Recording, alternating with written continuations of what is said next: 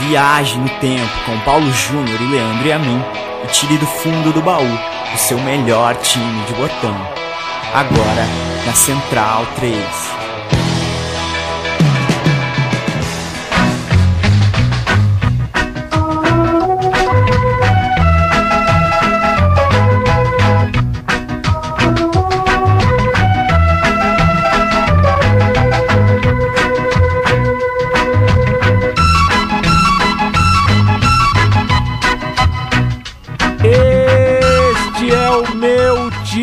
Botão, o meu, o seu, o nosso, ao som de Liquidator, The Harry G. All-Stars.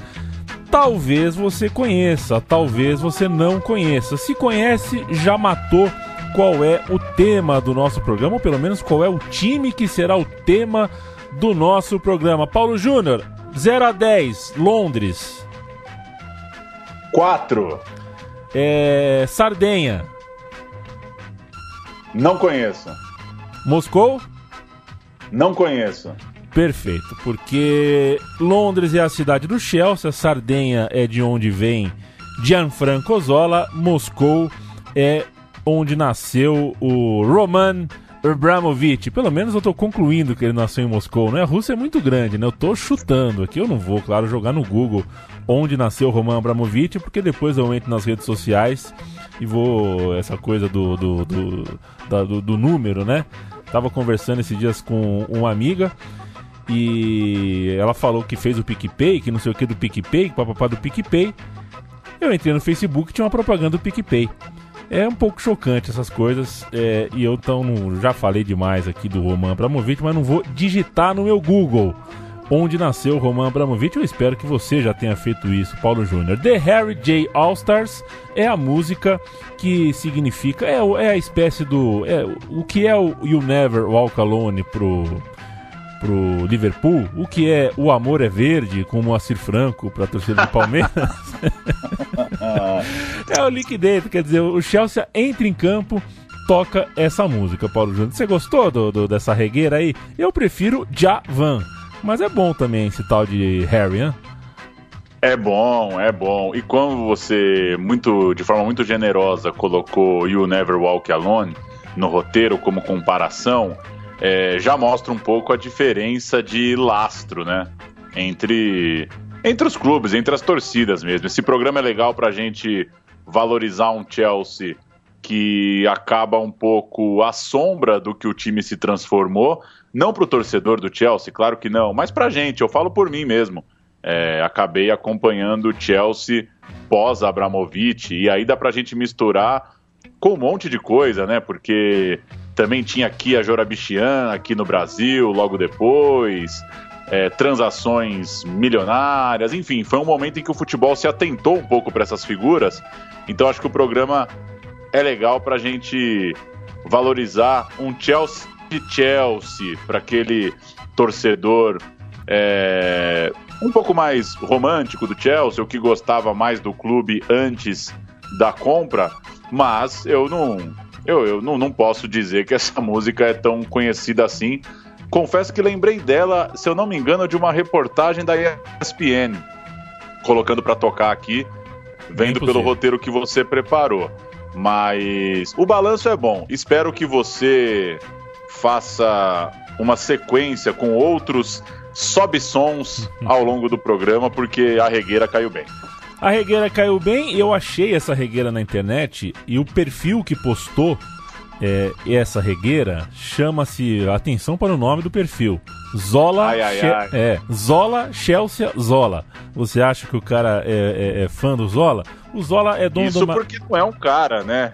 É, uma, é um comitê, né? um comitê. Esse, esse, perfil é tocado por 25 pessoas ao redor do mundo, inclusive na cidade em que nasceu Roman Abramovich, que é longe de Moscou, né? É lógico, tamanho da Rússia, né? É, ele nasceu na gloriosa Saratov, que seria uma, sei lá, uma Bertioga, uma Bertioga, sei lá o que. Tá meio ali pro sudeste da parada. Grande, grande, grande Roma. Qual é o nome da cidade? Zalatov? Saratov. O moço de Saratov. É, e sempre é, é, agradecendo a compreensão de quem nos ouve. A gente está com a. A gente pretende nesse ano subir programas é, três vezes por mês, né? Dia 10, dia 20, dia 30. A gente vai subir hoje um, um dia atrasado aí. E assim, é, é para a gente ter um guia e em tempos de pandemia, é, a pontualidade bem pontualzinha não é tão. É, deixa de ser tão importante. A gente agradece a compreensão também. É, você já percebeu que o Paulo Júnior não está uh, no estúdio, não está ao meu lado. A gente está gravando isso de forma remota, cada um na sua. A gente vai chamar o período contado hoje no meu time de botão de o Chelsea do Zola. O porquê disso envolve, antes de tudo, um marco cronológico importante da gente já esclarecer. O Zola deixou o Chelsea, deixou o Chelsea, é bom, bom trava-língua, o Zola deixou o Chelsea no dia seguinte Uh, houve um anúncio no clube. O clube estava sendo comprado pelo russo Roman Abramovich. Então foi é, a, a, manchete de dois dias seguidos. Sai o Zola, chega o Roman Abramovich. A despedida do Zola marca é, bem, portanto, o fim de um ciclo, um ciclo inclusive centenário do clube, e o início de uma nova era, a era que a gente vive até hoje aqui em 2020. O outro principal motivo da gente chamar o programa de Chelsea do Zola é que sim, o Zola se tornou um dos maiores ídolos da história do clube, tanto pela bola que ele jogou, quanto pela um cara carismático, né? Muita entrega, muita identificação. O cara, o cara se encontrou ali no Chelsea e era uma figuraça além de um grande jogador. Para aquele menino que nasceu em 2004 e tá com 16 anos, quem você compara com Zola? Quem te lembra o Zola hoje? Ah, hoje? Nossa, eu ia, eu ia falar Edmundo, mas hoje. Hum... Nossa, difícil, hein? Talvez o Soares. Difícil, né? Talvez o Soares. Boa. Foi bem. Foi bem. Isso não quer dizer que você acha que o Soares lembra o Edmundo. Um as pouco. coisas não são É, assim. as coisas não é, são é, tão- é. As coisas não são assim, mas tudo bem. Contar essa história, porém, é rico para muito além da relação de Zola com o clube londrino. Estamos falando de uma época de abertura de mercado pós-Lei Bosman e o campeonato inglês começava a receber jogadores aos montes de toda a parte do mundo. Contar desse Chelsea é contar desse novo momento e nesse aspecto é crucial entender que Zola, um jogador italiano, foi um ídolo maior que muitos outros que chegaram no Chelsea nesse tempo. Gente forte, gente porreta, Gullit, Viali, Laundrup, Flo e tantos mais. Outro ponto: o estádio do Chelsea é, estava sendo reformado.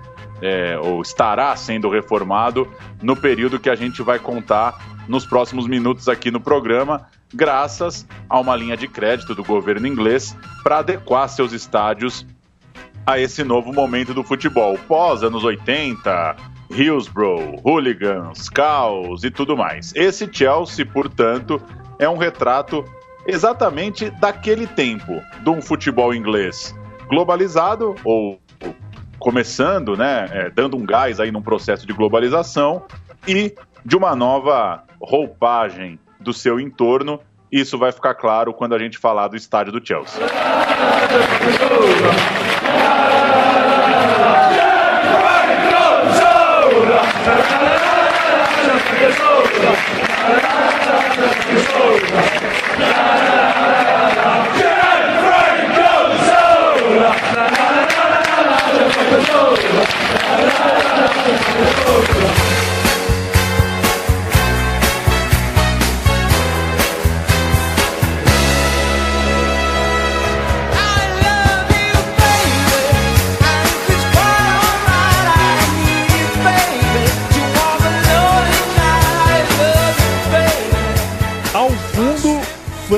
Sinatra com I Love You Baby. A torcida do Chelsea pegou a melodia de I Love You Baby para cantar Gianfranco Zola, como você acabou de ouvir. Foi um momento som das torcidas aqui dentro do meu time de botão. Um beijo pro Matias Pinto, um beijo para todo o pessoal do som das torcidas na bancada e um beijo, por que não, pro pessoal do Chelsea Brasil, que eu espero que receba este arquivo de MP3 com um podcast dentro. A música do Zola, I Love You Baby, depois a torcida do Flamengo cantou parecido aqui também, né? Usou a mesma melodia. Gianfranco Zola, cidadão da Sardenha, apaixonado desde criança pelo Cagliari, teve a sua primeira chance em time grande no Napoli em 1989. Naquele clube ele ficou até 1993 e foi ficou marcado por ser um reserva imediato do Maradona e também do Careca, já que ele era um meio atacante. Algumas vezes a plaquinha levantou, né? E era assim: sai o 10 e caminho Maradona para sair de campo e entra você. Eu não sei se teria estrutura para dentro de, do, do, do, estádio do Napoli, do São Paulo, sair o Maradona e entrar você, menino de tudo, com 20, 21 anos. Quando saiu de Nápoles e foi ao norte da Itália para defender o, um, forte time do Parma, o Zola cimentou um caminho que lhe rendeu vaga na Copa do Mundo de 94. Ele não era titular, mas ele estava naquele time, ele jogou a Copa de 94, estava naquele 0 a 0 horroroso com 58 graus na sombra lá em Pasadena, Los Angeles, no Rose Bowl, Brasil e Itália. É... O Paluca podia ter tomado aquele peru, né? Podia ter tomado. O jogo teria uma outra, teria um outro lugar na história. A Copa, no entanto, para o Zola foi uma decepção pessoal. Ele foi expulso de forma boba na melhor chance que ele teve no time titular, né, no, jogando mesmo em campo, um jogo contra a Nigéria, ele foi expulso, e se não fosse o Roberto Baggio salvar a Azurra, é, promover a virada da Itália, talvez o Zola hoje fosse um, o vilão daquela eliminação, que não aconteceu. Enfim, após três anos de Parma e uma continuidade é, interessante na seleção, embora na Eurocopa o Zola também tenha ido mal, o Zola chega em 1996, ano de Euro, Euro na Inglaterra, a Londres. O Chelsea trazia então a sua principal peça, a sua peça fundamental entre muitos outros italianos e gringos de toda sorte é, que chegariam ali no pro, período que a gente vai contar aqui, né, nos próximos sete anos. Chegou gente do mundo inteiro para vestir azul em Londres. O curioso é que o Zola já tinha 30 anos quando chegou ao Chelsea e não é uma idade muito comum para começar a viver os sete anos mais definidores, mais marcantes de sua carreira. O auge não foi como costuma ser para a maioria dos jogadores aos 26, 27, 28, mas num período muito mais experiente da vida de um atleta. A gente falou do Abramovich, que vai entrar em cena quando o Zola vai embora, mas vale dizer que à época o clube era administrado por Ken Bates, dono do Chelsea entre 1982 e 2003. O Bates tinha muita ambição e tinha alguma criatividade. A gente vai lembrar do advento do jogador treinador.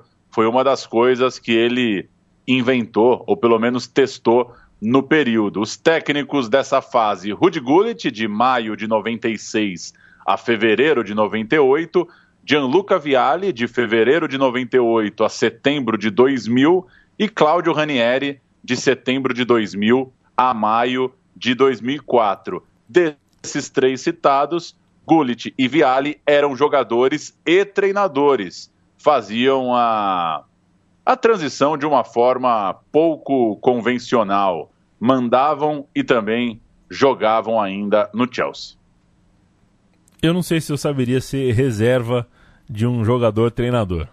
Não sei se eu teria maturidade. Primeiro. Eu chuto que você não aceitaria numa boa. Não, não dá, né? Um chute, um palpite. É, é complicado. Vamos da primeira temporada? Vamos de primeira temporada, 96-97, ano de Copa da Inglaterra, vencida pelo Chelsea, o primeiro ano do Zola, então já rendeu taça. Foi a FA Cup, a Copa da Inglaterra. É, tem duas Copas, né? A Copa da Inglaterra e a Copa da Liga. Essa foi a Copa da Inglaterra. O Chelsea venceu o West Bromwich por 3 a 0 no primeiro duelo e por 4 a 2 o Liverpool na fase seguinte em um jogo fantástico. O jogo foi em Londres e o Liverpool, o Liverpool que tinha McManaman, Robbie Fowler, não eram grandes craques, mas era um time bem interessante, abriu 2 a 0 no primeiro tempo. No entanto, a virada aconteceu de maneira ah, arrebatadora no segundo tempo. Quatro gols no segundo tempo, de 2 a 0 para 4 a 2 O Zola fez o primeiro gol de fora da área, um gol de canhota, que não era o principal pé dele, um lindo gol. É, foi o gol de empate, esse não foi o primeiro, um chute de canhota. E o gol da virada foi do Viale, uma trama é, que envolveu o Petresco, o Romeno, o Zola no, no meio de campo, a bola enfiada para o Viale. Um bonito gol também que a gente ouve agora.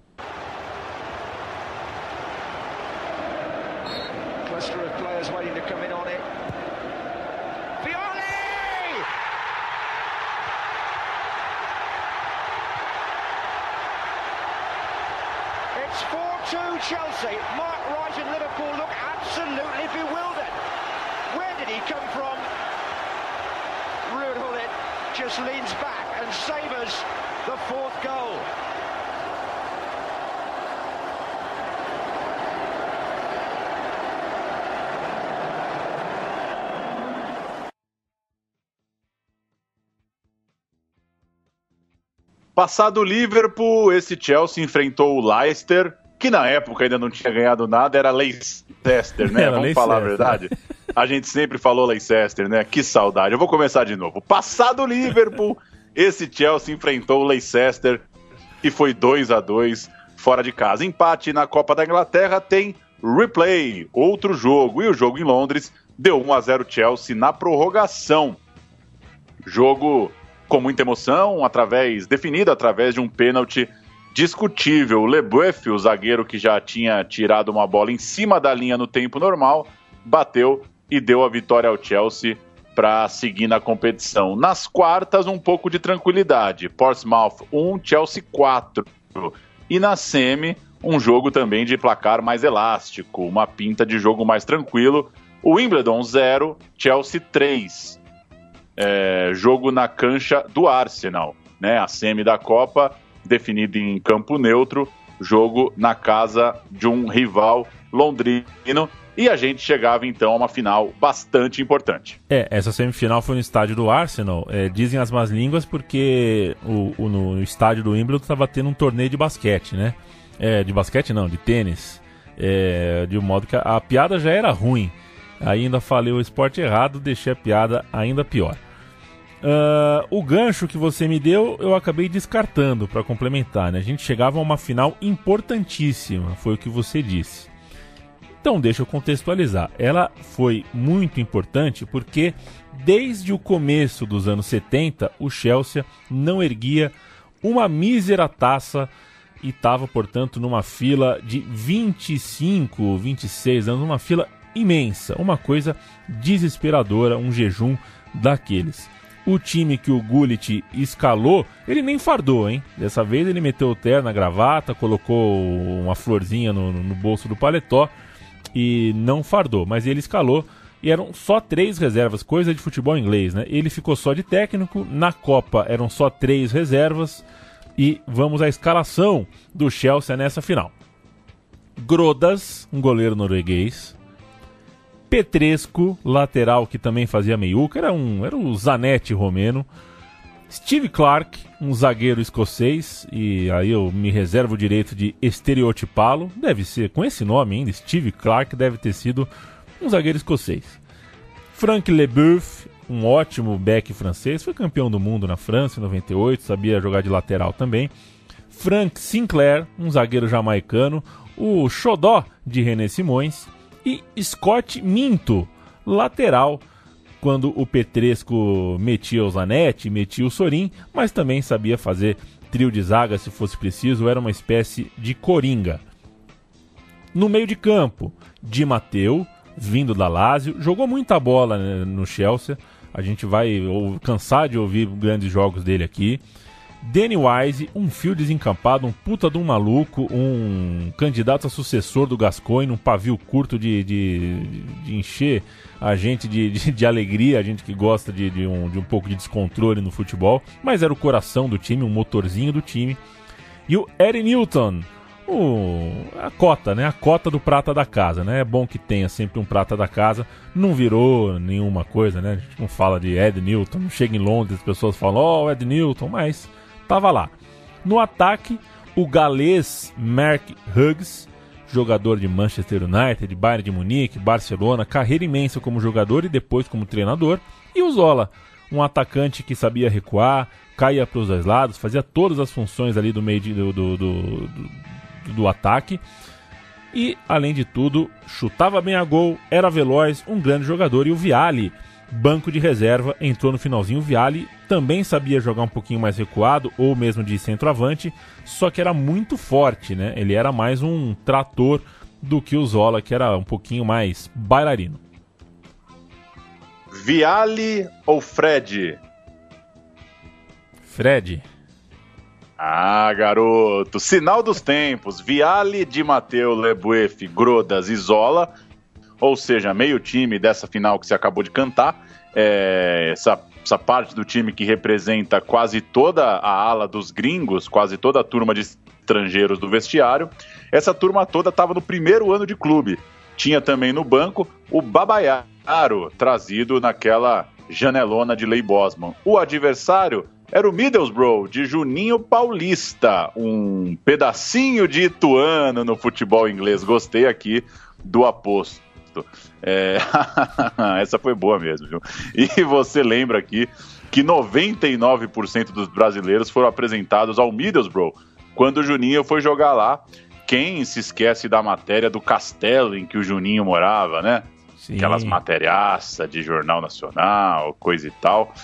E quando eu jogava no Cruzeirinho de São Bernardo, e a, a brincadeira do Nega, o técnico, é que quem fosse bem na no Municipal de São Bernardo daquele ano era o primeiro passo para morar num castelo igual do Juninho. Deu super consciente a motivação do treinador. De fato, era o grande time da história ali do Middlesbrough. O Juninho era acompanhado do Emerson, aquele ex-Flamengo, ex-Porto, do Fabrício Ravanelli, do Gianluca Festa. Tinha uma turma conhecida também.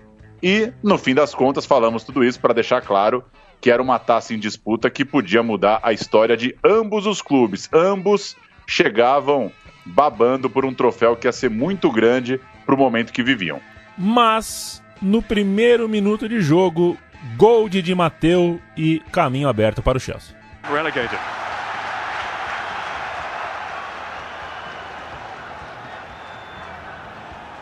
Here's Juninho. Wise for Chelsea. Rolled up to Di Matteo. Hughes making an angle run ahead of him and opened up some space too, and a goal! Oh, fantastic start! Roberto Di Matteo!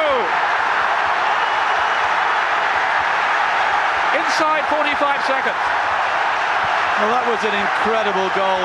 Middlesbrough backed off and backed off, and Di Matteo just kept running with the ball, and eventually saw the only option Puta golaço, diga-se de passagem, uma pancada de longe, a bola bateu no travessão com raiva, entrou nervosa na- no, no gol, mordeu a rede. Um golaço do Di Matteo e o placar 1 a 0 foi sustentado até o finalzinho. Não foi simples. O Middlesbrough teve, eh, inclusive, um gol anulado, um impedimento mínimo, uma coisa ali, um detalhe, poderia ter conseguido um empate. Fez a sua pressão, só que no finalzinho, aos 38 do segundo tempo, cruzamento do Petresco, ajeitada de cabeça do Zola e Newton, o menino da base, pregou o caixão. Caixão ainda se fecha com prego, Paulo Júnior? Porque essa coisa de a último prego do caixão eu não entendo. Ó, é, nunca fiquei reparando, viu, num canto de caixão. Não é muito meu meu ambiente é, favorito, não. Pois é, seja como for, o Newton pregou o caixão do Middlesbrough e partiu pra festa. Campeão e em paz, o Chelsea no campeonato inglês terminou no sexto lugar. O ponto baixo da campanha foi uma derrota por 5 a 1 para o Liverpool na rodada de número 7 e quatro derrotas seguidas na reta final, nas rodadas ali 31, 32. Isso fez o Chelsea terminar no sexto lugar e não pegar uma posição melhor. Inclusive na rodada 31 teve Middlesbrough e Chelsea, foi 1 a 0 para o time vermelho, gol exatamente do Juninho. No ano, Zola somou 30 partidas e fez 12 gols. O artilheiro da temporada foi o galês Hughes com 14, o Viali com 11 foi o terceiro. O Gullit, que a gente já disse era mezzo treinador, mezzo jogador, entrou em campo 14 vezes e fez um gol. E, putz, piada horrorosa também, né? Eu ia dizer que ele fez o gol e se abraçou. se abraçou na comemoração.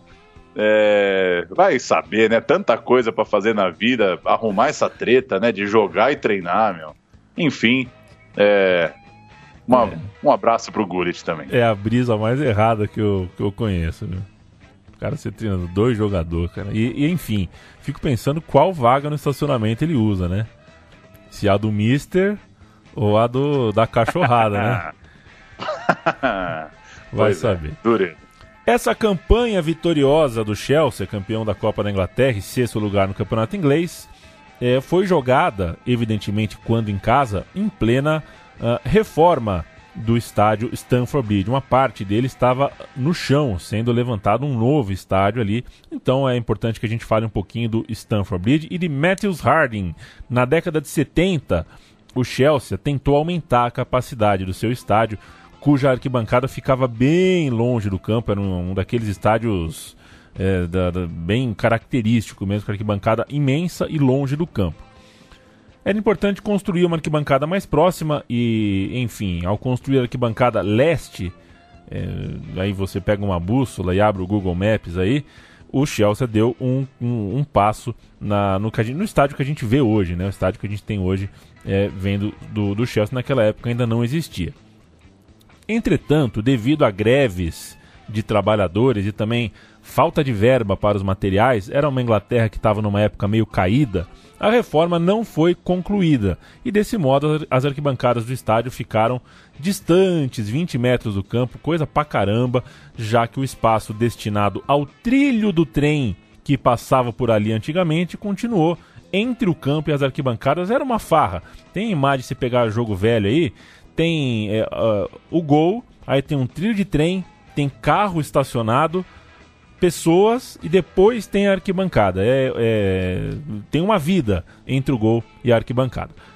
Foi apenas na década de 90, já com as obrigações impostas pelo relatório Taylor, que o clube conseguiu terminar a reforma prevista 20 anos antes e apenas em 2003 o estádio ficou do jeito que a gente conhece hoje, tempo vigente aqui, março, quase abril de 2020. Um episódio marcante do estádio durante o período pré-reforma foi a tentativa frustrada do Ken Bates, o dono do clube na época, construir uma cerca elétrica entre a arquibancada e o campo. Ele teve essa ideia. pra- pra- cerca brincadeira. elétrica, ele vai fazer a gente gostar do Abramovich. O Bates vai conseguir, vai Ele vai conseguir. É, vamos ver, vamos ver. Ele não queria invasão de campo. Ele chegou a, a, cerca elétrica, foi inclusive construída e instalada. Só que ela não foi de fato ligada porque, é, sei lá, nem todo mundo está entregue à, à à insensatez nesse planeta. Alguém teve juízo e não ligou a cerca elétrica. Como a Lei Bosman, o estádio novo e um Chelsea, enfim, vitorioso são fios que se cruzam aqui nessa história, convém apresentar um rapaz chamado Metzel Harding, empresário, ricaço, boa pinta, correntona de ouro, whisky cowboy, aquele cara que abriu o bolso para essas contratações que viriam no ano de custos altos para o Chelsea. Por exemplo, Zola custou 4,5 é, milhões de libras. Dirigente do clube entre 93 e 96, o Harding foi trazido pelo dinheiro, não por ser exatamente querido. Virou diretor porque tinha grana, tinha o talão de cheque, sabia gastar, gostava de gastar. Então é isso. Não tinha o famoso Roman Abramovich, mas já tinha um cara lá que também, de certa forma, financiou parte da reforma do estádio e que estava com sua vida pessoal ligada às finanças do clube.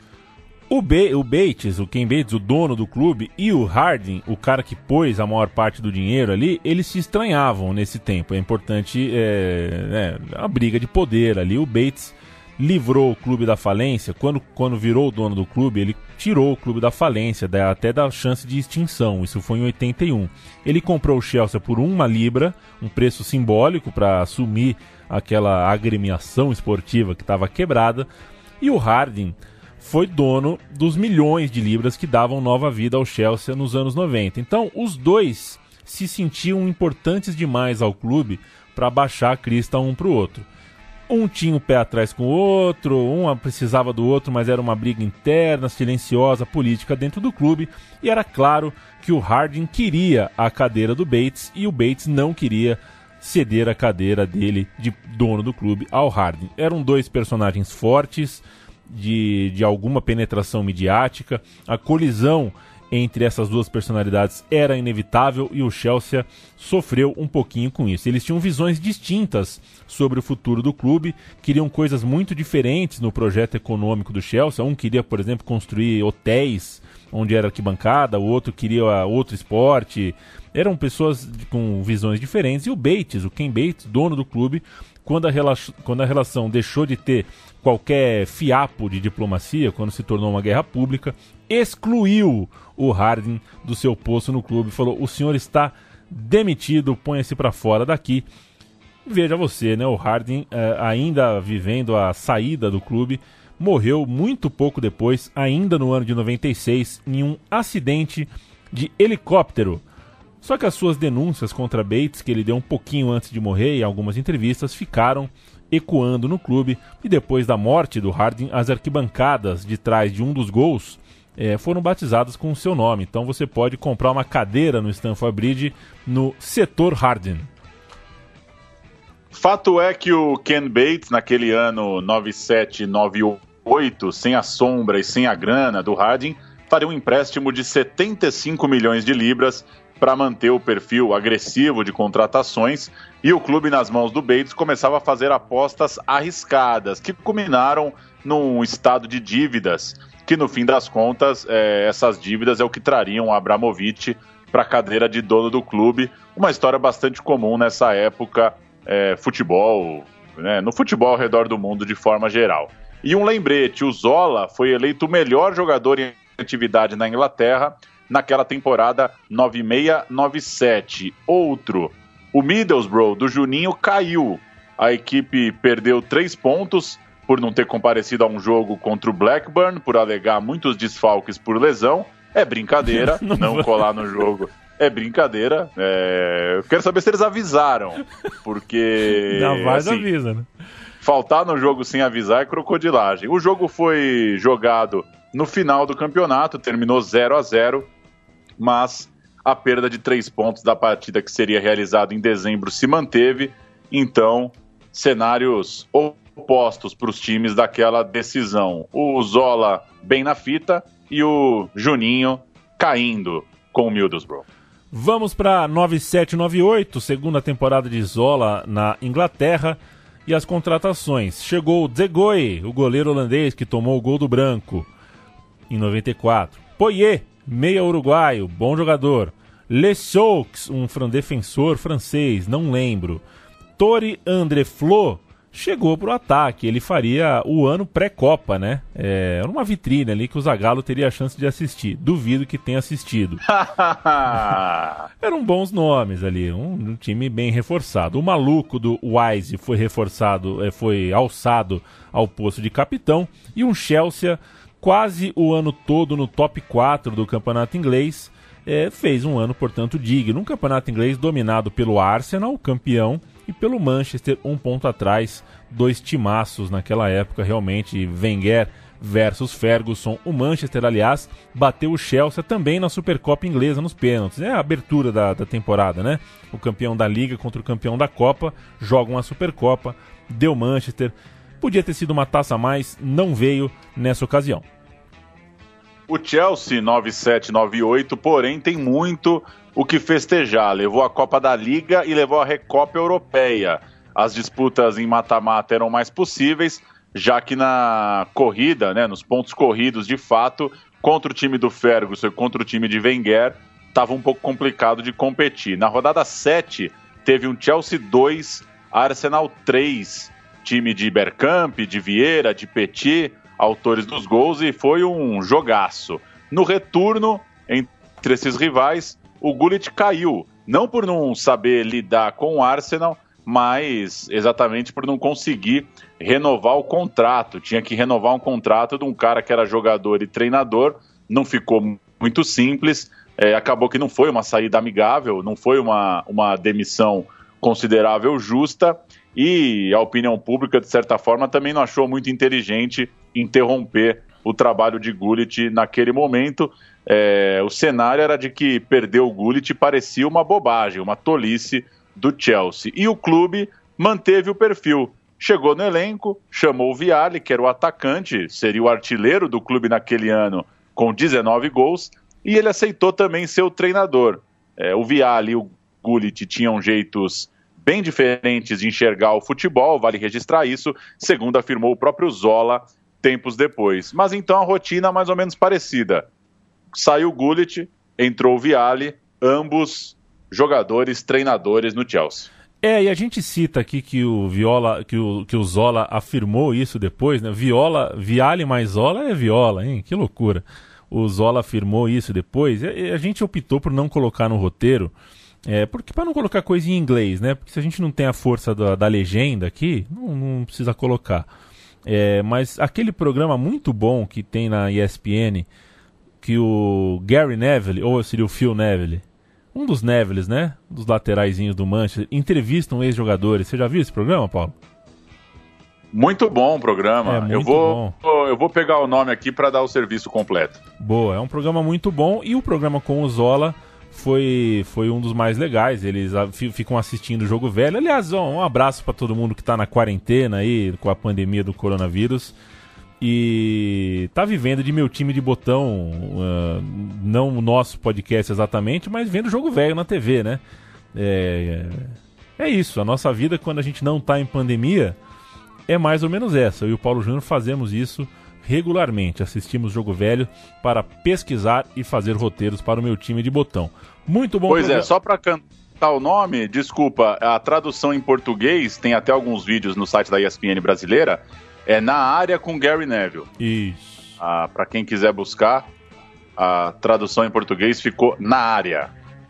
Exatamente. E o Zola fala né, que o Gullit tinha uma visão muito holandesa de futebol, um jogo ah, mais ofensivo, mais direto. E o Viale, o, o dono do clube, entra no vestiário e fala: Gente, caiu o treinador, eu não quero contratar outro. Quem aí quer ser? Viale? Pode ser. O Viale topou. E o Viale tinha um jeito mais italiano de ver o futebol. é, mais focado na, na- nos sistemas defensivos, tudo mais, pouca gente na frente da linha da bola, então mudou bastante. Um mês antes de cair, no, entanto, o Gullit estava tomando 5 a 0 do Manchester na Copa da Inglaterra. Aquilo balançaria ele no cargo, mas o jogo acabou 5 a 3 Menos mal que deu para dar uma, uma deu para diminuir o tamanho do vexame. O Chelsea estava também na semifinal da Copa da Liga e o adversário era esse mesmo Arsenal que a gente já citou, tão forte além de um rival. Só que aqui deu tudo certo, hein? Aqui o Chelsea conseguiu. Jogo de ida, Arsenal 2, Chelsea 1. Jogo de volta, estreia do Viale como técnico, uma puta pressão na cabecinha careca do técnico atacante, mas o melhor começo possível aconteceu. Classificação do Chelsea diante do Arsenal. O Hughes fez 1 a 0 e empatou o duelo. No segundo tempo, Patrick Vieira foi expulso. Pouco depois, 2 a 0 Chelsea, gol do Di Matteo, fantástico, um outro chutaço incrível de longe do italiano. O 3 a 0 veio com o Petresco depois de escanteio. No fim terminou 3 a 1 e o Viale se escalou no ataque e se tirou de campo no final. Saiu jogando o Viale. É brincadeira, eu não consigo. O Chelsea chegava a mais uma final de Copa e novamente encontraria o Middlesbrough sem Juninho Paulista. Já não tinha Juninho Paulista, já não tinha Ravanelli, mas tinha Paul Gascoigne entrando no segundo tempo, a volta de Gaza a Wembley, mesmo com a derrota e mesmo muito longe de ser aquele Gaza famoso, craque de bola, ainda assim acaba sendo um marco no futebol inglês ele voltar ao palco principal com a camisa do Middlesbrough. Mas o placar foi repetido, 2 a 0 Chelsea na prorrogação, gols de Sinclair e mais uma vez do incrível, implacável Di Matteo. Degoy, Petresco, Leboeuf, Sinclair, Dewberry e Lessaux. É um, esquema, uma linha de cinco zagueiros, mas com os dois alas ali. Então pode ser um 3-5-2 também. Di Matteo, Danny Wise e Newton, Zola e Hughes, um time bem parecido com o de um ano eh, atrás, mesmo com as contratações. O Flo, por exemplo, entrou no fim do, do jogo e o Viale foi de terno e gravata só para treinar, mas eu acho que ele estava com calção debaixo da roupa social. Esse jogo é mais, o, ponto de vista do Gascoigne, é muito bom. Você faz a pesquisa, você encontra algumas coisas. é, eles realmente tratam a volta do Gascoigne ao Wembley como como o show do Fred Mercury, é, o, show do, do contra do, do- o show clássico dele lá em Wembley, né? Não lembro exatamente qual era o tipo do era um evento contra AIDS, mas eu não lembro qual era o nome, qual era o nome. Ah, esqueci. Mas é uma coisa assim, tratam como um épico. O cara entrou no, no meio do segundo tempo, deu um pontapé, mas deu um pontapé no cara que era vermelho direto para qualquer humano. O Gascoigne tomou só amarelo. é, Era um Gascoigne já em ocaso da carreira. Essa conquista foi em 29 de março de 1998. O clube jogaria quatro dias depois a semifinal da Taça dos Vencedores da, da, da, da UEFA, né? da Copa das Copas, né? O mata-mata dos campeões de Copa. Já tinha ficado pelo caminho do Chelsea o Slovan Bratislava, da Eslováquia, o Tronso, da Noruega e o Real Betis, da Espanha. A semifinal seria contra o valente time do Vicenza, o melhor Vicenza da história, um dia aqui no meu time de botão, de um menino chamado, olha o craque do time, hein, para você ver, Ambrosini, era o craque, era o menino de ouro do time e não tinha mais ninguém na escalação ali que tenha feito uma grande história no futebol. Ainda assim, Vicenza 1 a 0 na ida, pertinho da final e uma volta muito louca em Stamford Bridge. Muito louca porque o Vicenza abriu o placar com o gol do Luizo aos 32. Era bom o Luizo, hein? E o Chelsea então precisaria de três. Fosse bom era Luizão, né? Fosse bom era Luizão. Não tenho a mínima ideia quem é Luizo. O problema do programa remoto é que eu fico no computador, né? Aham. Aí fico olhando pra tua cara. Então, acabo de cometer o erro de dar um Google no Luizo. Eu volto já já com mais informações. O Chelsea estava perdendo de 2 a 0 no agregado e tinha um gol fora de casa tomado. Então precisaria fazer três gols para se classificar e conseguiu na loucura sem cura, como diria Bruno Cururu, com gol do Poyet antes do intervalo, Zola no comecinho do segundo tempo e Mark Hughes aos 32 do segundo tempo, o gol da vaga para a final. A gente ouve agora. in the nick of time, yet again. Long, long clearance from him down to Hughes. Oh, what a finish! What a finish! Mark Hughes, one of the greatest goals he'll ever score for Chelsea. He got the touch on the head from the clearance by De Hoy. But the finish was sensational. Following through. Look at this. Esse gol foi o típico gol inglês, gol que a gente ouviu, né? Gol, bico do goleiro, casqueta no alto, pancada forte pro gol, bêbado invadindo o campo, torcida comemorando invadindo o campo, uma loucura. Esse gol do Chelsea de- que eliminou o Vicenza é lindo, lindo, lindo. E o Chelsea estava na final para jogar contra o Stuttgart na Suécia. Esse é, essa é a nossa cereja do bolo. Chelsea versus Stuttgart em Estocolmo. Vai de Stuttgart? Quebra essa pra mim, Paulo. Quem diria que eu ia cantar um Stuttgart remoto?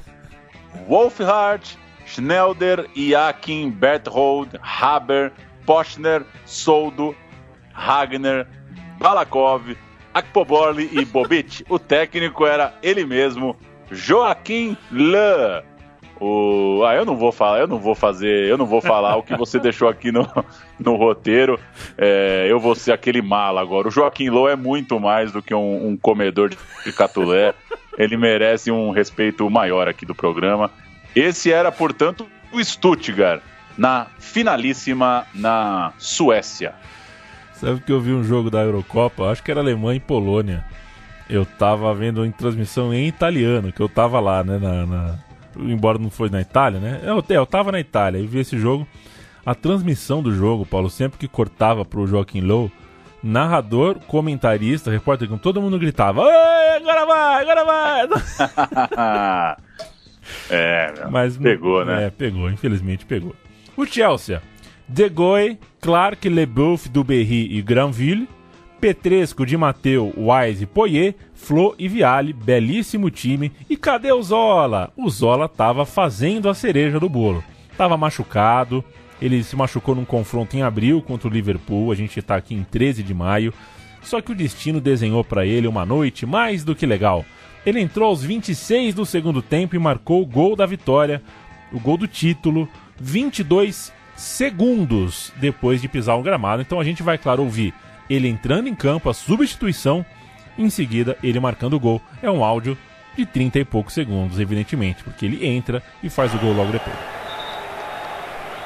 Throw from a bit further back, and the substitution is to be made. And Torre Andre Flo, who's made a good contribution to Chelsea's attempt to win this Cup Winners' Cup, not only now but uh, in the preceding rounds, comes off, and Gianfranco Zola, who has also made a huge contribution, comes on. He and uh, Di Matteo scoring three times. Viali has six leading scorer in the competition, has eight. And that was the man who scored for Vincenza. Here's Zola! Wonderful! Oh, goodness me, you couldn't write that. Suddenly played through the middle. It would appear that Stuttgart hadn't realised he'd come on.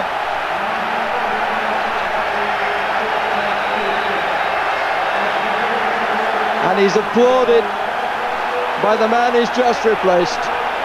Suddenly found a hole in the middle, beautifully played through by Wise. He got between the two defenders, crack, high into the roof. Wonderful pass by Dennis Wise, absolutely perfectly weighted. The two defenders, Endres and Yakin, square as one could be. And there was that beautifully unerring shot. You knew as soon as it left his foot, it was destined for the top corner. What a fantastic substitution. O Zola lutou bastante para reunir condições de jogo e esse gol, nestas circunstâncias, ajudam muito a construir a imagem, a narrativa, eh, a mítica ali do Zola no imaginário do torcedor do Chelsea. De uma fila imensa, um jejum de títulos de décadas, o Chelsea passava a levantar a taça de maneira até rotineira. Terceira taça em dois anos. É o fator Zola. É claro que eh, tanto o Zola quanto os seus companheiros de time, de Mateu e companhia, eh, só poderiam mesmo ter um lugar cativo na memória e no coração do torcedor do Chelsea.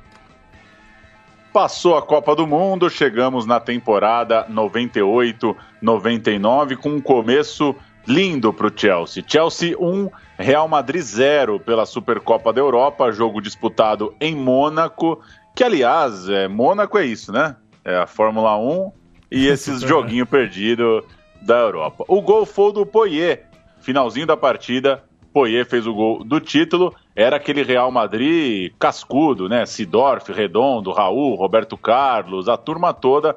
E no Chelsea, duas novidades que valem o registro: Ferrer na lateral direita e Caseraghi, mais um jogador italiano para o ataque. Entre os reservas, outro nome conhecido acabava de chegar, Brian Laundrup, pós-Copa do Mundo, na qual jogou muito bem com a sua Dinamarca. O Viale, portanto, tinha mais gente boa nas suas mãos para a nova temporada que começava.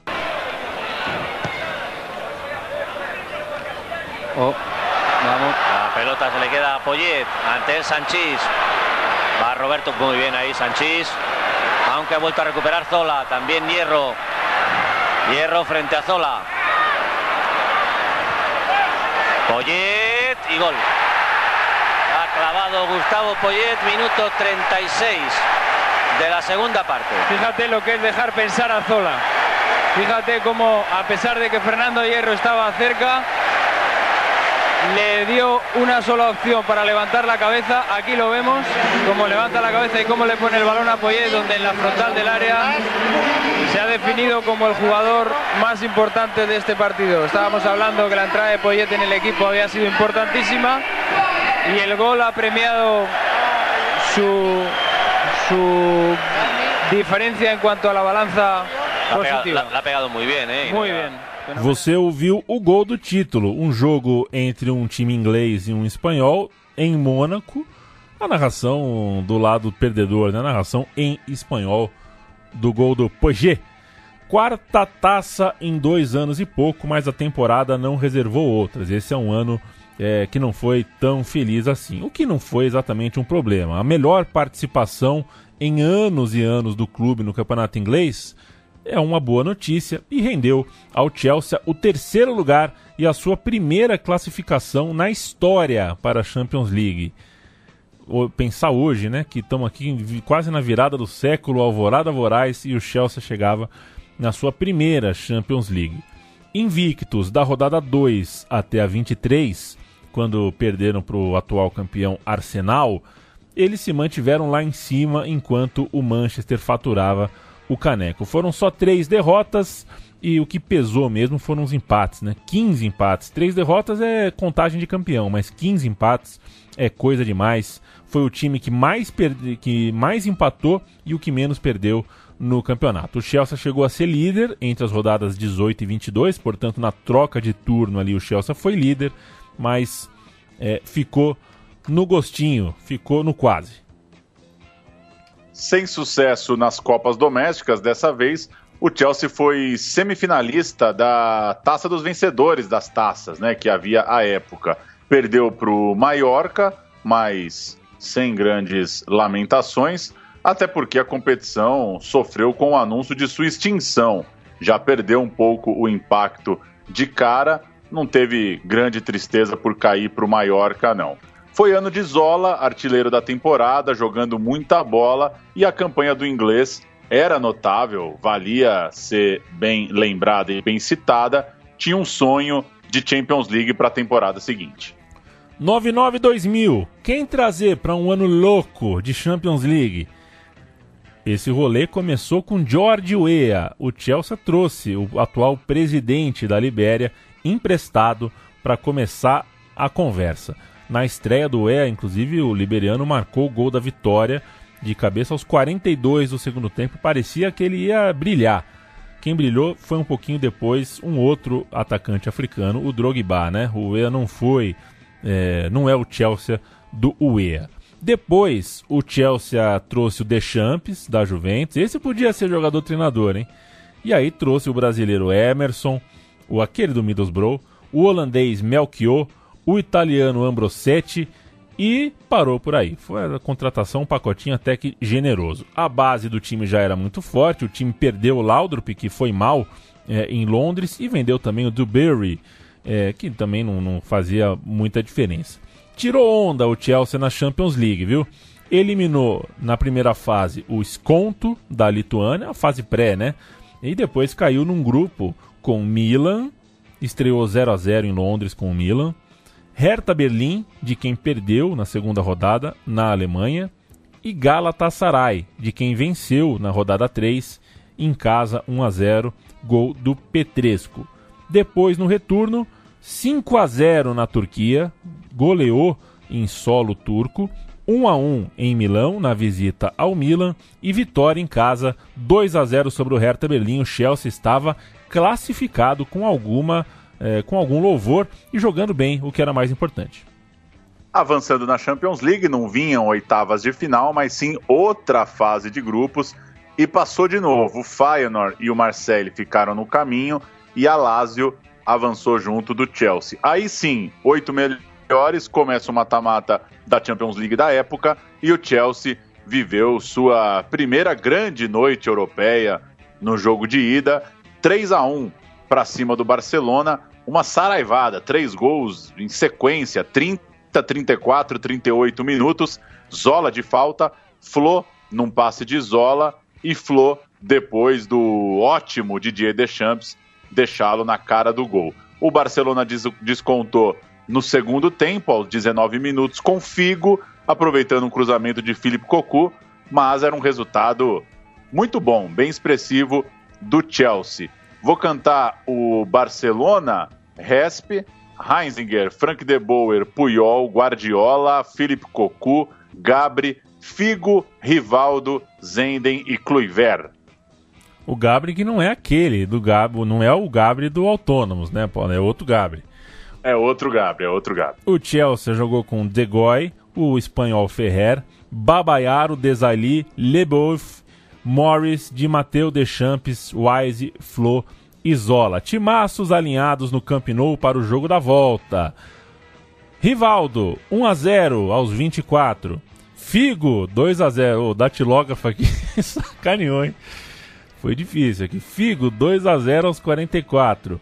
E o Flo marcou para o Chelsea após uma falha grande do goleiro Resp do Barcelona, que era fraco o Resp toda a vida, foi sair com os pés, errou. Isso aos 15 da etapa final. Tava dando Chelsea, 2 a 1 para o Barcelona, tava dando Chelsea, mas aos 38 do segundo tempo, Dani fez 3 a 1 para o Barça e o duelo acabou indo para prorrogação. E a prorrogação não foi uma grande noite europeia para o Chelsea.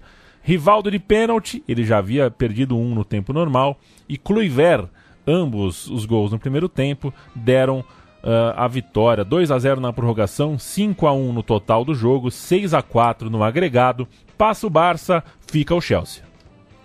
O Chelsea não era uma equipe nova, né? A maioria dos seus jogadores importantes já tinha passado dos 30 anos. Zola com 33, o Di Matteo, que dá para chamar de novo, com 29, Giorgio Weah com 33, Petresco 32, Leboeuf 31, Wise 33, Poyer 32. Isso pode ter interferido num ano puxado das competições. Na liga, entre as rodadas 9 e 16, oito jogos com só uma vitória. O Chelsea desandou ali na, na reta final do primeiro turno. Depois disso, melhorou, passou 16 jogos sem perder, pulou para o terceiro lugar e, é, no fim das contas, a má fase custou a posição final. O Chelsea podia ter terminado bem na tabela do inglês, acabou terminando só no quinto lugar. Essa sequência ruim, dali principalmente na virada do turno, não deu muito. fez falta no final. O Chelsea acaba tendo uma reta final um pouco frustrante por ser só o quinto colocado do inglês. Só que não tem ano sem taça nessa história, não. E o Chelsea voltou a levantar uma taça nesse ano. Dessa vez é, fez o bis, né? Conseguiu de novo a taça da Inglaterra, a Copa da Inglaterra. Para conseguir essa taça, ele passou pelo Hull City, pelo Nottingham Forest, pelo Leicester City, pelo Gillingham United e pelo Newcastle United até a final, onde enfrentou o Aston Villa de Saltgate e Barry. Nunca imaginei que eu fosse falar Aston Villa de Saltgate e Barry, mas era dos nomes ali da escalação eram os mais destacados. O Viali escalou o Chelsea com De Goy, Melchior Desali Leboeuf Babayaro, Deschamps de Mateu Wise e Poyer, Zola e Uea. Um timaço. E aos 28 do segundo tempo, Di Matteo. Quanto gol importante faz esse Di Matteo. Guardou. 1 a 0 taça na mão, a gente faz o sobe som. over him. And certainly quite right, a free kick. Yeah, it was.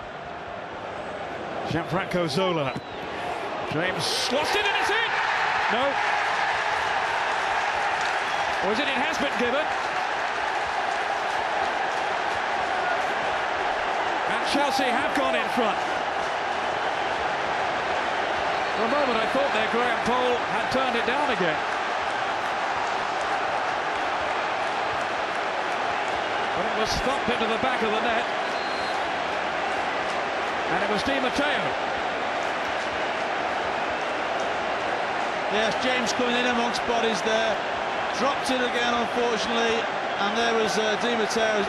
No chance for James this. I think he sort of got in between whether he was going to catch it or whether he was going to punch it. Didn't do either. And when it dropped down, he wasn't lucky this time. It dropped straight down to Di Mat- Di Matteo. And he just smashed it. Fazer o registro também que naquele ano, 99-2000, na verdade no Boxing Day, né, no dia seguinte ao Natal de 99, o Chelsea enfrentou o Southampton sem nenhum jogador inglês entre os titulares, do 1 ao 11 com gringos. O elenco tinha 30 pessoas e nove delas eram, eh, nove dos jogadores eram ingleses. Isso ficou, claro, marcado na história do clube. Foi um, um primeiro momento, um, um retrato forte ali, né? Um time inteiro sem jogador inglês. Então é, fica o registro. Outro ponto, outro ponto importante foi a vitória, é, o 5 a 0 no que o Chelsea conseguiu enfiar no Manchester, que seria o campeão. Isso foi no primeiro turno ainda, o Manchester foi campeão daquele ano, mas tomou um 5 a 0 isso tem que ser lembrado. Temporada 2000-2001, Didier Deschamps foi embora.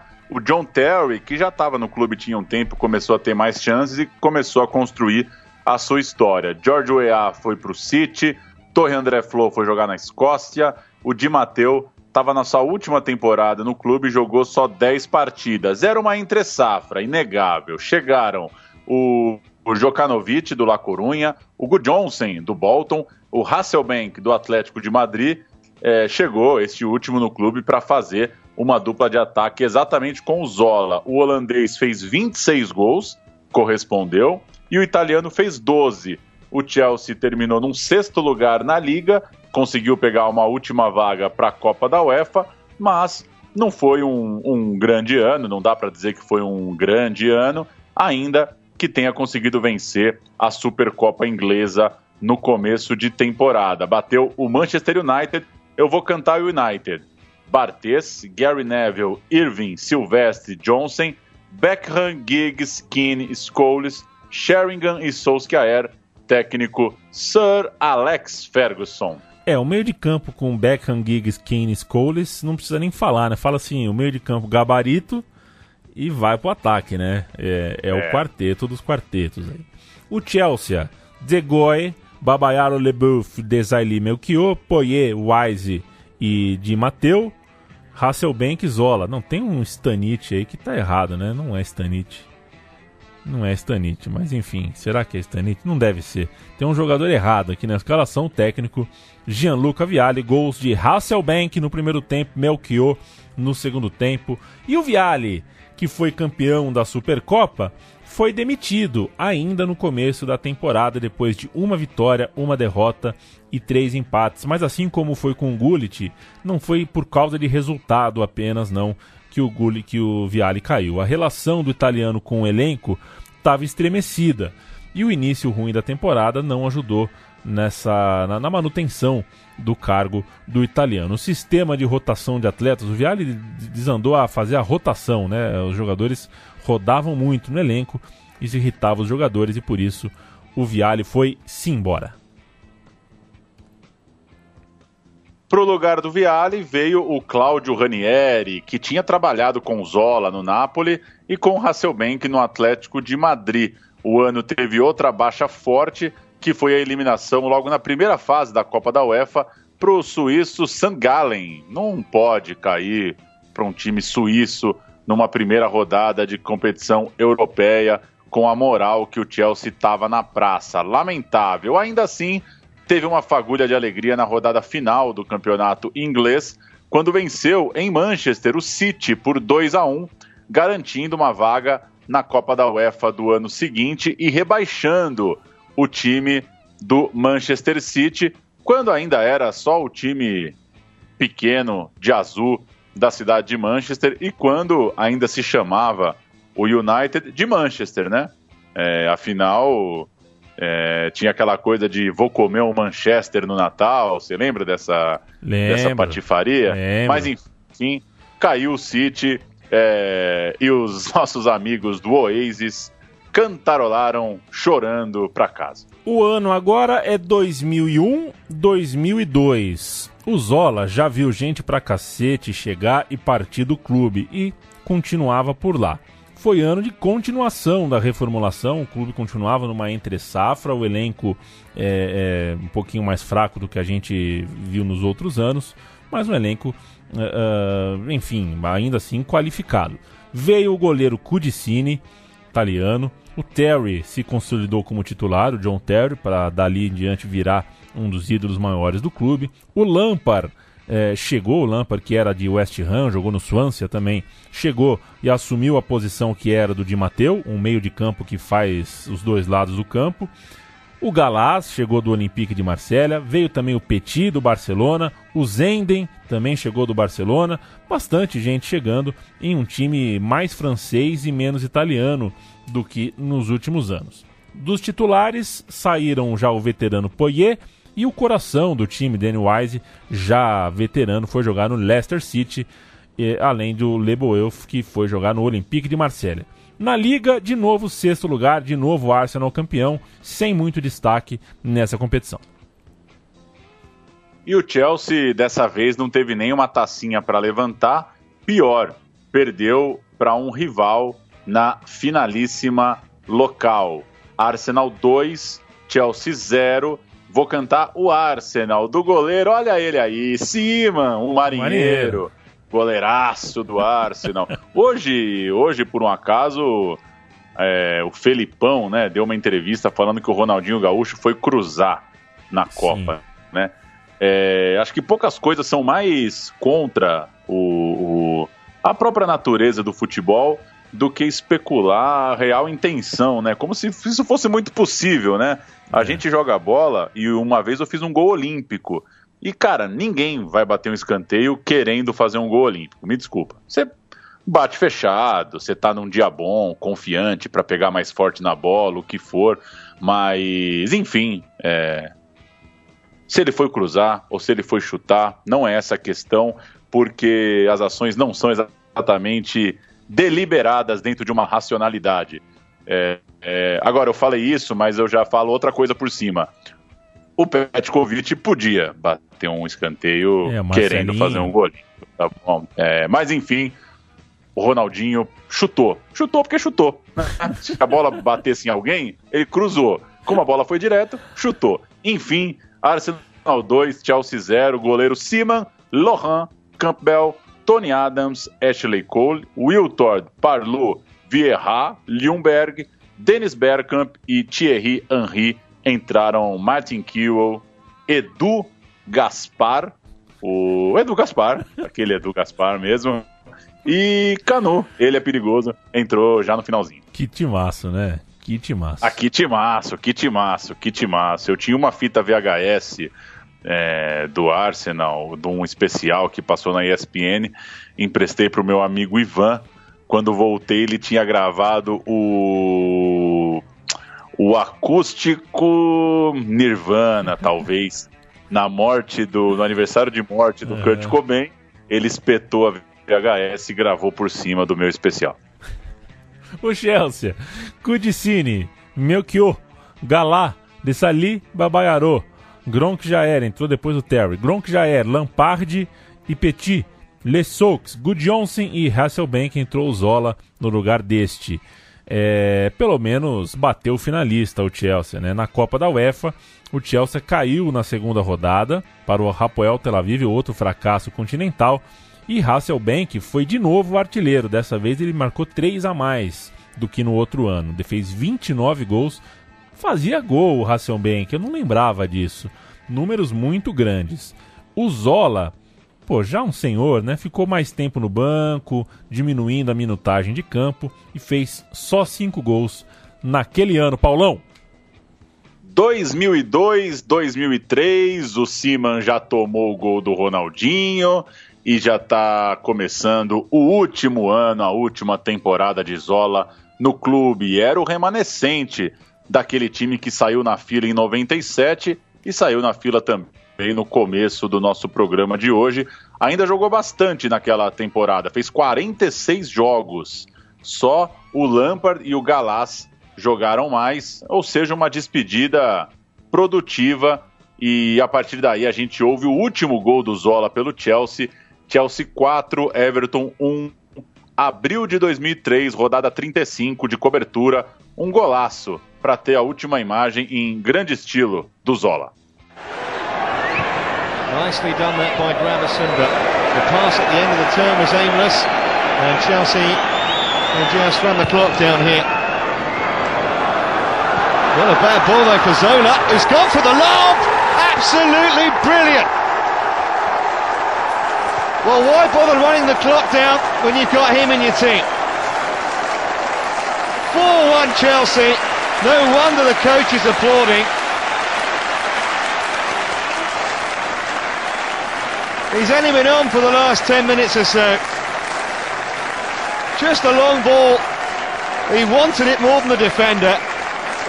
Few questions about Wright's positioning, but none whatsoever about the finesse of Zola's finish. Terrific. E o desfecho dessa história, da história do Zola, é muito saboroso. Última rodada do campeonato inglês. Chelsea contra Liverpool empatados em quarto e quinto lugares. Empatado em pontos. Quem ganhasse estava na Champions League do, do ano seguinte, porque eram só quatro vagas. É raríssimo você encontrar um momento desse, um confronto direto na última rodada com dois times empatados. Dudek, Carragher, Ripia, Traoré e Rice, Murphy, Steve Gerrard, Diao, Milan Baroche, Diouf, o senegalês, e Owen. Este era o Liverpool. Kuditine, Lessaux, Desaliga, Alaba, Bayaro, Melchior, Lampard e Petit, Gronk, Jair, Hasselbank e Gudjonsen. O Zola entrou para os 20 minutos finais e que 20 minutos finais foram esses do Zola. O Liverpool fez 1 a 0 com o Ripia, Desali empatou ainda no primeiro tempo e o Gronkaer virou também ainda antes do intervalo. Quando o Zola entrou no fim, cheio de energia, fez uma jogada fantástica na ponta esquerda, deixou todo mundo para trás, fugiu das sapatadas, uma jogada que rendeu aplausos em pé da torcida e significou, de certa forma, o último retrato dele com bola rolando. Veio a vaga para a Champions League e o time deu até volta olímpica depois desse jogo histórico, né? Uma, como você disse, não é comum ter um desfecho assim em última rodada, mas quando tem é sempre muito legal, melhor para a história desse Chelsea. O Zola foi eleito o melhor de todos os tempos do Chelsea. É claro, a gente está falando de um Chelsea que ainda não tinha relação com o Drogba, né? Que hoje eu acredito que seja uma quase unanimidade é, dentro do Chelsea, mas o Zola foi eleito ali o melhor de todos os tempos. Ele já batia os 37 anos e deu a sua palavra, né? Ele, ele queria voltar para sua terra, queria jogar no Cagliari e deu a palavra. Não tinha assinado o contrato, mas deu a palavra que jogaria no Cagliari pra, por prazer, né? Só para encerrar a carreira. Só que no dia seguinte cai a bomba no Chelsea, né? O Roman Abramovich é anunciado como comprador, o novo dono do Chelsea. É, cessam as notícias sobre os problemas de endividamento, de dinheiro do Chelsea. O Chelsea passa a, a mudar de lado na bancada, né? Volta a ser um, um time rico, um time capaz de reforçar bastante o seu time. E o Abramovich, quando chega, ele define a permanência do Zola como prioridade. A primeira coisa que ele fala é isso: eu quero o Zola, não abro mão do Zola. É, e a, a, o relato é que realmente o Abramovich fez uma proposta bem grande para o seu quase ex-jogador, né? Queria que o atacante mudasse de ideia, ficasse no Chelsea. É, só que o Zola realmente estava afim de cumprir a sua palavra, de ficar de boa no Cagliari. Afinal de contas, àquela altura já não era mais sobre dinheiro, né? Era um pouquinho de, de terminar com uma dignidade bairrista ali, terminar com a sua gente e fazia todo sentido. O Abramovich entendia que aquele momento de ruptura, de um dono novo, de um momento tão novo do clube, é, exigia que ele se cercasse, que ele se protegesse com figuras identitárias, né, com figuras que o torcedor é, sentisse identidade. O Zola era para isso a pessoa fundamental. Só que o Zola deu palavra dada, não quis retroceder e essa história termina aqui, com o Zola colando no Cagliari e o Abramovich tocando a tua vida e que seria uma vida bem vitoriosa nestes anos de, de Chelsea que ele que ainda são vigentes, né? Estamos aqui em março de 2020 e ele continua no clube. O Ken Bates, então, vendeu o Chelsea ao magnata russo Abramovich em 2003 por 140 milhões de libras. O Bates deixou uma dívida de 80 milhões antes de conseguir vendê-lo, o que fez, quase fez com que o Abramovich fosse no Tottenham. Né? A, a dívida aí que ele ia ter que carregar quase empacou o negócio. No fim das contas, ele acabou fechando mesmo o acerto com o Chelsea. Antes do nosso áudio final, eu tenho uma última pergunta para você, meu caro Leandro Amin. Pergunte. O melhor meio-campista da era Premier League? Hum. Hum, muito difícil, Paulo, porque é, o primeiro que me veio na cabeça foi o Gerhard, mas fal- falta ali um título. Meia, meia, eu diria Paul Scholes. Eu vou de Paul Scholes, eu vou de Paul Scholes, concordamos. Eu só não concordo com a sua demora para responder. eu, É, me veio, eu, fui, eu fui de Paul Scholes fácil. me veio o Vieira na cabeça, né? O Vieira também jogou muita bola. Jogar. Só que aí o Scholes ele alia muitos títulos, longevidade, né? É, então, então é o Scholes, é o Scholes. Tamo junto nessa. Discurso de despedida do Zola. Se você não entende inglês, muito menos vai entender o inglês italianístico do Zola, cheio de sotaque. Right. Thank you very much, guys. You've been uh, really wonderful. Uh, and excuse me if I'm gonna find difficult to say few, these few words. It was difficult for me one, year ago. Can you imagine it now? Uh, thanks to, for the opposition to have come here and to let me do a few tricks. I know that we agreed all. Uh, I know there are a few teammates over here. Uh, I would like to thank you them for them because they've been very supportive to me in the past few years. And uh, and thank to all you guys. You are wonderful, and uh, I think.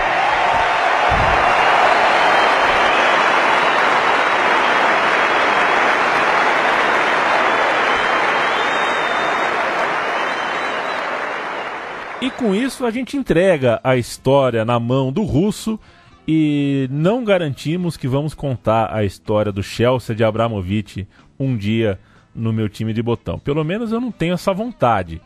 Quem sabe alguém nos convença um dia. A gente sempre gosta de receber, inclusive, sugestões de temas, de pautas. A gente tá sempre é, brincando de montar roteiro, de fazer pesquisa, de compartilhar um com o outro aqui jogo velho. Eu, Paulo Júnior e também o João Coelho, o, o possesso João Coelho, que nos ajuda com pesquisa, com ideias, com material. É o nosso o nosso o nosso ajudante sem voz aqui. Um qualquer dia eu ponho ele no microfone aqui para falar conosco. Um abraço para você, João, sempre na técnica aqui com a gente. Estamos conversados, Pablo? Valeu, programa longo de novo. Esse negócio de fazer a É. distância complica, né? Que coisa É. louca, né? muito Porque perto fala mais e é mais curto. De longe fala menos e é maior. Deve ter alguma coisa aí, mas eu vou me cuidar. É, já temos os roteiros prontos para dois programas de abril e vamos tocando. Que a quarentena não vai ser curta e não dava para ficar sem produzir os programas. No que depender de mim, não tem programa do Chelsea de Abramovich, principalmente remoto. É. Principalmente remoto. Se um dia, sei lá, vai saber o dia de amanhã, né? A gente toca. Valeu! Valeu!